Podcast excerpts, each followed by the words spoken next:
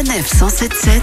100% high-tech avec les numériques. Bonjour Mathieu. Bonjour Kevin. Mathieu Chartier des numériques, euh, bien évidemment, notre nouveau partenaire. Alors euh, c'est vrai qu'on a parlé la semaine dernière d'Apple, de Tesla. On va revenir dans le petit monde de la tech avec vous. Et, et c'est vrai qu'il existe un phénomène qui commence à inquiéter de plus en plus de monde. On en a beaucoup entendu euh, parler dans les médias ces dernières semaines.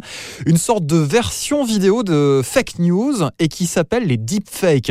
Alors concrètement Mathieu, qu'est-ce que c'est pour commencer? Alors les deepfakes, effectivement, c'est apparu en 2017 et ça a fait pas mal de remous depuis. Alors le principe, il est simple, c'est qu'en profitant de la puissance qu'ont atteint les algorithmes d'intelligence artificielle, on a aujourd'hui des logiciels qui permettent de remplacer très facilement euh, et de manière très réaliste surtout le visage de quelqu'un sur une vidéo. Oui, c'est vrai, j'ai vu récemment le visage de Barack Obama euh, apposé euh, à la place de celui de Donald Trump. On s'imagine euh, toutes les conséquences derrière. Alors déjà, si remplacer le visage de DiCaprio par le sien dans une scène de Titanic et envoyer le résultat à sa famille, bah, c'est rigolo et c'est finalement pas si grave. Il y a des problèmes de droit qui peuvent se poser derrière tout ça.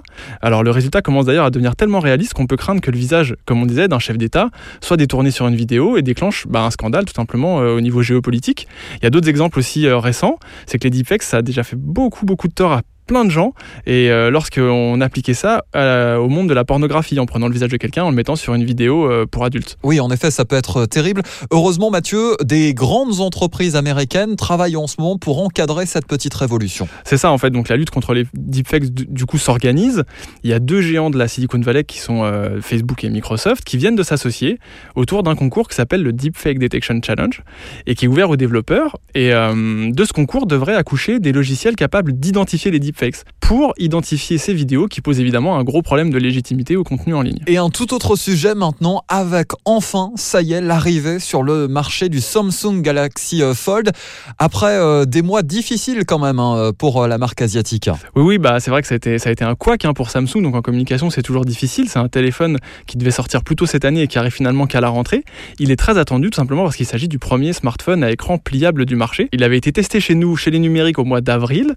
Et malgré tout un tas de petites choses qui mériteront d'être améliorées sur ses futures versions, comme par exemple son petit écran en façade qui est mal placé ou tout ça, et ben il avait réussi finalement, euh, après une semaine d'utilisation, à nous séduire avec un écran dépliable qui le transforme réellement en tablette. Alors par contre, c'est un format euh, qui malheureusement se réserve encore aux plus fortunés d'entre nous, parce qu'on parle d'un téléphone qui sera quand même vendu plus de 2000 euros. 2000 euros. Ah oui, quand même, 2000 euros pour ce petit euh, bijou. Merci quand même, Mathieu, pour la proposition.